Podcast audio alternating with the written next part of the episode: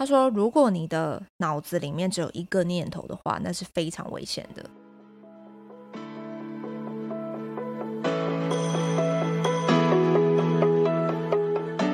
Hello，大家好，欢迎收听今天的节目。大家有进电影院看电影了吗？最近其实电影很红嘛，就是有 Tom Cruise 的《不可能的任务》，然后也有《芭比》，然后也有《奥本海默》。不知道大家先看了哪一部？我自己的话是已经看了《奥本海默》，然后我不是一个历史迷啦，所以我我我真的先承认，我真的很无知，我真的不知道奥本海默是谁。在最一开始的时候，那后来发现哇，原来他是发明原子弹的人，这个我们都叫他原子弹之父嘛。然后我才想到说，对耶，以前。这个国高中在念历史的时候，在讲这个原子弹，然后那时候美国在日本投了两颗嘛，就是广岛跟长崎，这个投了两颗原子弹。我当时怎么就没想到，我就是没想到说，哎，那谁来研发这个原子弹？就是我以前的观点都会觉得，其实都会把很多事情就觉得理所当然，然后没有那种。保持着一个探探索，就是一直去问为什么这样子的一个思考方式，所以这部电影确实有引起了我的好奇跟兴趣，就是让我会想要去了解说，诶，那到底是什么样的人他会发明出原子弹？然后呢，更会让我想要了解的是，他在研发这个东西，这个因为他对于我们现在的认知，其实是一个毁灭性的武器嘛。对吗？那谁会这个有这样子的一个心态跟心理去创造出一个可以杀人的武器？所以这个是我会想要看这部电影的原因。那么这部电影大概大概三个多，诶，将近三个小时啦。那真的全场是完全没有这个没有冷场的。我原本以为说，诶，会不会是因为是它是一个传记，是一个历史故事，就会比较闷？但其实真的没有。然后他在里面，我也不要讲太多的剧情了，但是里面真的是蛮多对于研发这个研发核核武器的这样子的一个角色，他自己的心路历程，我觉得那个心理状态刻画的非常的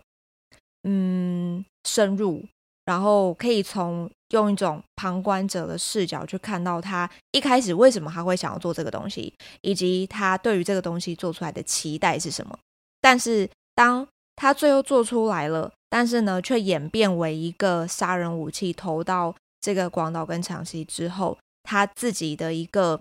自我的矛盾，然后以及快要被自己的那个矛盾给吞噬掉的那种感觉，刻画的真的是淋漓尽致。所以真的很推荐大家可以去看这部电影。那么既然讲到了战争呢，今天是想要跟大家分享一个小故事。呃，这个故事其实也是发生在二战的时候。那么二战那时候其实是基本上全世界所有国家大部分都参与了。然后总共这个大概从一九三九一直打打打打到一九四五嘛，所以其实真的非常的多年。然后总共这个战争其实。零零总总加起来，真的超过一亿以一亿多以上的这个人民，然后军人来参与，所以其实真的很难想象，如果我自己是生存在当时这个二战的时候，是会是多么的辛苦跟煎熬。那么在当时二战的时候呢，美国就是因为打得非常的火热嘛，然后又要各种支援，所以他们一直在研研究一个东西，叫做要怎么样去。避免我的轰炸机被击落的几率，就是降低我的轰炸机被击落了。所以呢，他们就从这个飞回来就幸存回来的这些飞机里面去发现说，诶，这个真真真的撑过熬过，然后能够飞回来的飞机，其实他们的机翼都受损。所以当时呢，他们的这个指挥官就直接下一个指令，就是说，既然机翼这个回来的飞机的这个机翼都是受损的，那我们就补强这个机翼，应该是可以。这个降低我们接下来又再次被击落这样子的可能，但是呢，这个有一个美国的这个统计学家，他就他就问这个指挥官，他就说，飞回来的这个飞机，他们的机翼都被击击呃机翼都被击中，但是他们飞得回来，会不会其实是因为其实这个机翼是相对比较稳固的？那么如果你再去从这个被击落的飞机里面去观察，会不会得到不同的结果？所以呢，这个指挥官就听明白了，听懂意思了，所以他就从这个被击落的飞机里头去看，去统计出，诶，原来这个真的被击落的这些飞机里头，其实它的机头还有机尾，其实都是大量被这个千疮百孔的，所以后来才会下了一个结论，叫做我们应该要补强的，反而是这个机头还有机尾。其实这个是一个在当时其实非常这个知名的叫做幸存者的偏差啦，幸存者的偏误。其实这个原因就是在于我们今天在看到事情的时候，我们只针对结果做评论。讲白话，其实就是意思就是说，我们不是说什么东西都是凭着我们过往的经验就一定靠谱。我们在做事情的时候，包含我自己也是啊，我都会觉得，诶，我以前这样子做就成功了。那么代表我现在这样做也会成功。我们永远都只会用一个这个单一的视角，也就是说，我都会用这个结果去做决策。这个故事其实是呃《底层逻辑》这本书里面我看到一个我自己非常喜欢的故事。那么我在看这个故事的时候，其实也会嗯提醒我自己，就是我平常不管是在工作时候的思考，或者是我日常生活中的思考。有没有曾经陷入过这种嗯幸存者的偏误？那么老实说是还蛮多的，就是我其实在过去就是还还蛮常会被人家说啊，这讲话有时候很没有逻辑呀，怎么样的？所以我觉得看了这个故事之后，我就会发现说，其实我们在做事情的判断的时候，我们一定都要有一些这个阶层，要有一些程序。这个程序其实就叫做我要先有一个假设，然后呢，假设完了之后，我要去验证，我要验证了之后，我才能够得到一个结论。从这个结论呢，再去做一个调整。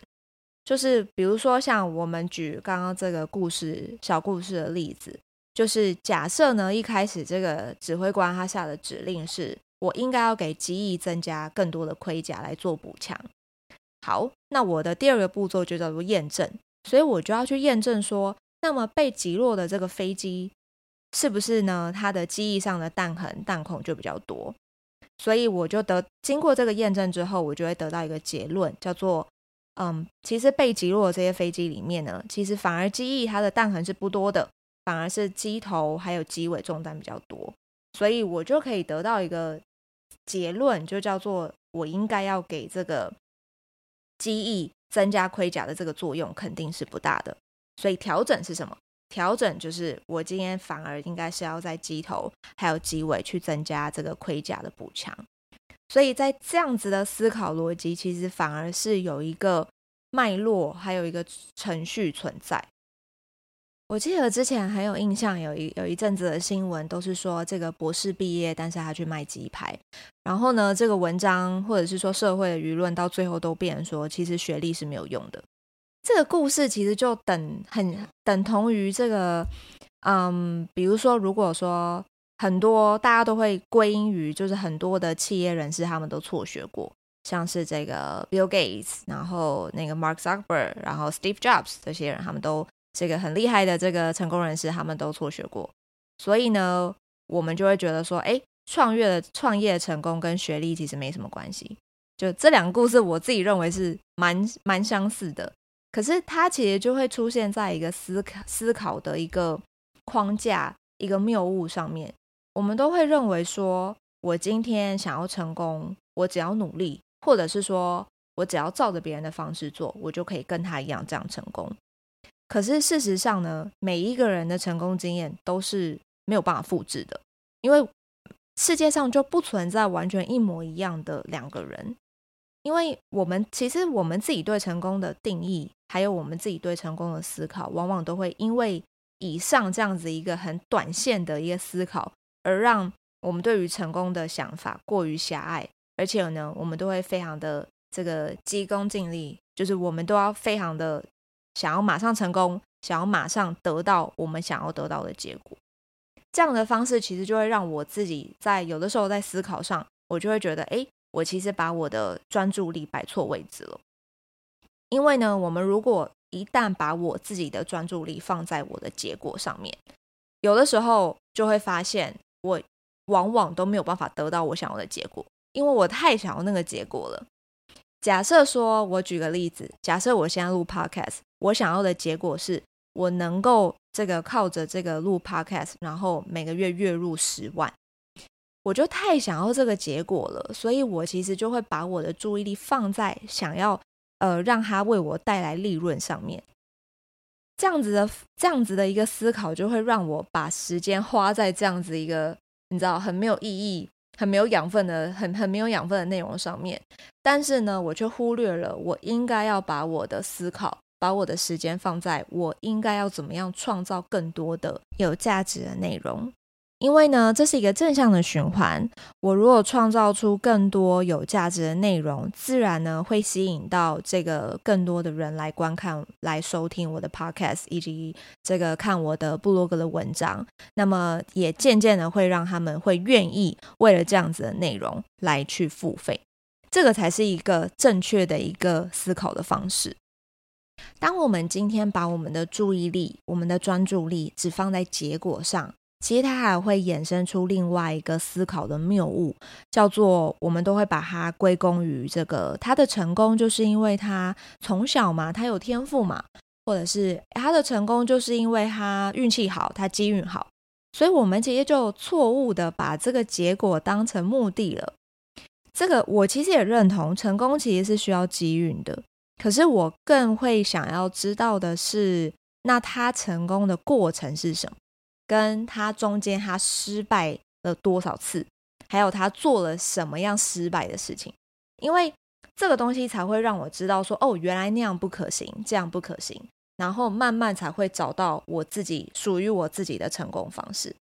就像查理蒙格他就曾经说嘛，他说，如果你的脑子里面只有一个念头的话，那是非常危险的，我们都要小心我们的这个脑袋里面出现过于强烈的。单一的意识形态，